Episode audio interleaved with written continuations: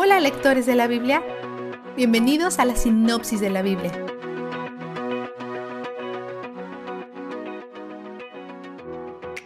Ayer cerramos con una plaga y hoy abrimos con Dios hablando a Moisés y Eleazar, el nuevo sumo sacerdote debido a la muerte de su padre Aarón. Dios les dice que hagan un censo. ¿Por qué necesitamos otro censo?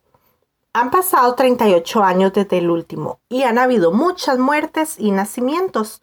Necesitan tener números actualizados porque están a punto de entrar a la tierra prometida. Y los líderes también necesitan revisar que ya no quede gente del primer censo, que no sean Caleb, Josué y sus familias. Ese es uno de los prerequisitos para entrar a la tierra prometida. Todos los de la vieja generación tienen que morir primero al final del censo lo confirman. Dios indica a Moisés y a Eleazar cómo dividir la tierra que les está dando. Dice que le den grandes porciones de tierra a las tribus grandes y pequeñas porciones de tierra a las tribus pequeñas. Reitera que a los levitas no se les dará tierra como herencia, porque Dios en sí mismo es su herencia. En el capítulo 27 vemos una situación única Zelofejad no tuvo hijos varones a quienes darle su herencia antes que muriera. Así que sus cinco hijas se acercan a Moisés y Eleazar para pedir consideración. Pero antes que se acerquen a ellos, ya han argumentado su caso frente a otros cuatro jueces. ¿Recuerdas cómo Jetro, el suegro de Moisés, le dijo que la gente se dirigiera a los jueces para tratar algunos asuntos? Y solo aquellos problemas que los jueces no pudieran resolver deberían presentarse a Moisés. Así es como estas cinco mujeres llegaron ahí. Presentan su caso y piden una porción de tierra. Moisés lleva esta petición a Dios y Dios le dice que ellas tienen razón.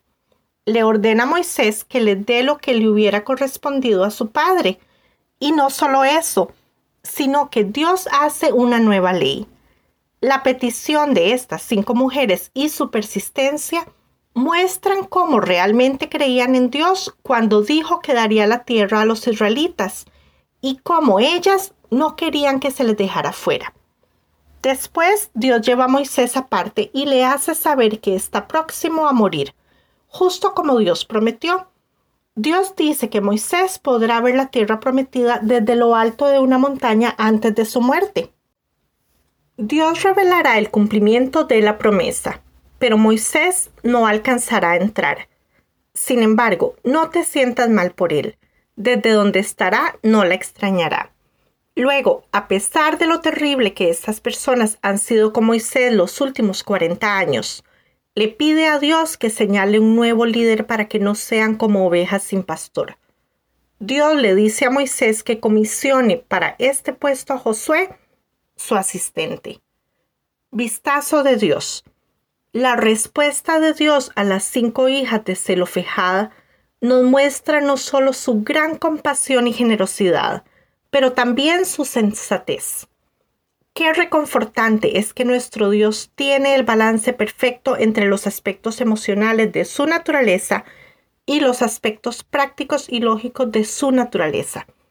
Y todo tiene sentido porque por supuesto, Él es donde la verdad está, pero también Él es donde el júbilo está. La sinopsis de la Biblia es presentada a ustedes gracias a D-Group, estudios bíblicos y de discipulado que se reúnen en iglesias y hogares alrededor del mundo cada semana.